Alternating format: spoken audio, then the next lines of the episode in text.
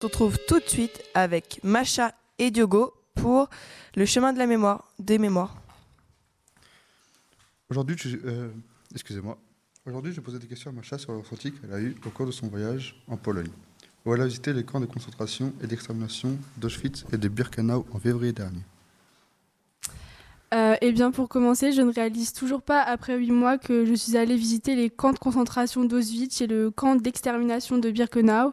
C'est un thème que l'on aborde tous les ans dans la classe d'histoire depuis la sixième. On regarde des photos, des vidéos, on étudie des textes, on participe à des concours. Et c'est vrai que j'ai toujours rêvé de pouvoir voir de mes propres yeux ces camps pour pouvoir vraiment aboutir le travail que l'on a fait depuis la sixième avec nos professeurs différents. C'était des moments forts, des images que je n'oublierai jamais, des lieux si noirs, si silencieux, et j'avais le cœur serré tout au long des visites. Quel camp as-tu visité en premier? J'ai commencé par visiter le camp de concentration d'Auschwitz. Je suis rentrée par l'entrée principale, au-dessus de laquelle apparaît sur une arche cette inscription cynique des nazis euh, Arbeit Match frei, qui signifie le travail rend libre. J'ai pris une grande inspiration avant de rentrer car je savais que cette visite allait être très émouvante. Est-ce que tu peux nous dire ou raconter ce que tu as vu? Nous avons commencé cette visite par les différents blocs. Ce sont des gros bâtiments en briques numérotés par des numéros, tous alignés les uns à côté des autres. Je suivais le groupe, mais j'étais un peu en retrait. Nous sommes entrés, rentrés dans quelques blocs des camps. À l'intérieur, notre guide nous expliquait les pièces, comment les juifs essayaient de vivre, tous entassés les uns sur les autres, ou comment ils essayaient de vivre. Nous sommes entrés dans un bloc, c'est celui qui m'a le plus marqué, celui celui où étaient exposées les affaires personnelles des juifs exterminés. Des tonnes de cheveux, de valises, de lunettes, de chaussures, c'était effrayant. J'avais les yeux grands ouverts, je ne savais plus où regarder. J'avais le cœur serré, je tremblais, personne ne parlait, il y avait une atmosphère très froide, voire glaciale. As-tu visité d'autres lieux que les blocs? Oui, il y a beaucoup de lieux à visiter dans ce camp. Nous sommes allés visiter la dernière chambre à gaz et le dernier crématoire. Alors là, je ne sais même pas comment je pourrais vous expliquer ce que j'ai ressenti. C'est dans ce lieu que j'ai été le plus ému. Je m'en souviens, j'ai fait cette visite seule, je ne parlais pas. Je ne pouvais m'empêcher de ressentir un profond malaise et surtout une grande tristesse. J'en avais les larmes aux yeux de voir les trous au plafond dans lesquels se trouvaient les cristaux de Zyklon B, c'est le pesticide dont se servaient les nazis pour faire mourir les juifs, et quand nous sommes passés dans la pièce d'à côté, avec les fours crématoires, je n'ai pas pu me retenir. C'était tellement horrible d'imaginer ce nombre de personnes assassinées dans ces fours en briques, de voir ces boîtes longues posées sur des rails pour puis pousser dans les fours, c'était vraiment quelque chose atroce à imaginer. Pour tout vous dire, je ne suis pas rentrée longtemps dans ces deux pièces, il y avait tellement une atmosphère particulière qui m'a tellement chamboulée. J'imagine que cela a dû être très dur, rien que t'entendre, c'est très émouvant. Est-ce qu'il y a un autre endroit dont tu nous souhaiterais nous parler?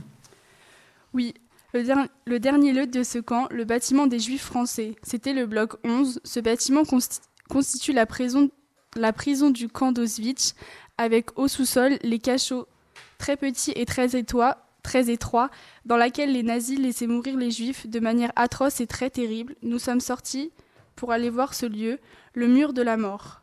Je m'étais approchée et j'avais vu sur ce mur des taches de sang. Ça m'a fait une sensation glaciale et encore une nouvelle fois, j'ai approuvé beaucoup de tristesse. C'était horrible.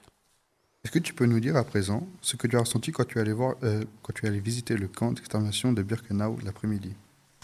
Alors, c'est vrai que cette visite a été pour moi plus facile à supporter que celle d'Auschwitz. Peut-être le fait d'être dehors, dans un très grand espace, avec de la verdure, je me sentais moins oppressée qu'à Auschwitz. Cependant, j'ai quand même vu des endroits que je n'oublierai pas.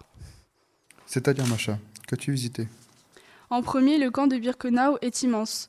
Ce grand bâtiment en longueur, en guise d'entrée du camp d'extermination de Birkenau, avec les voies ferrées qui passent en dessous de ce bâtiment, m'a de suite fait penser au nombre de wagons qui sont passés sur ces rails, et j'ai de suite eu un vide de sentiments. Ah oui, je vois. Tu parles du bâtiment qui est dans chaque livre d'histoire, avec la grande tour au milieu du bâtiment? Oui, c'est bien ça, Diogo. Nous avons commencé la visite de ce camp par les baraques en bois du côté droit du camp. Ce mot familier désigne les grandes et longues cabanes en bois où dormaient les prisonniers du camp. J'ai le souvenir d'avoir halluciné quand j'ai vu où couchaient les prisonniers, ils avaient des lits superposés en bois à trois étages et ils dormaient à dix par étage. J'étais choquée. Est-ce que tu peux nous décrire l'intérieur d'une baraque en bois? Oui, sincèrement, quand j'ai visité ces baraques, j'avais l'impression d'être dans une étable à cochons.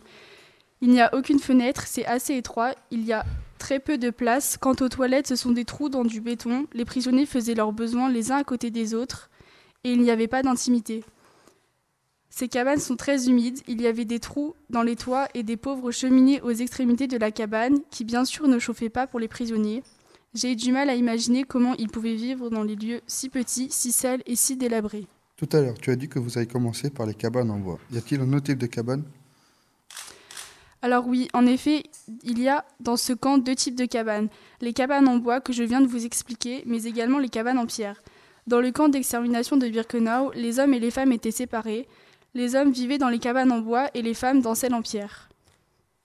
Pour finir, Macha, glo- globalement, qu'as-tu pensé de ce voyage en Pologne et plus particulièrement de ces deux visites? C'était un voyage très émouvant, très intense, je dirais même avec des moments difficiles, mais j'ai vu des lieux qui, je le sais, resteront à jamais gravés dans ma mémoire. Je réalise quand même la chance que j'ai pu avoir d'aller visiter ces deux lieux très importants, le camp de concentration d'Auschwitz et le camp d'extermination de Birkenau. Macha, je te remercie de nous avoir fait partager ton ressenti sur tes visites dans dans ces camps. Je te souhaite une bonne journée.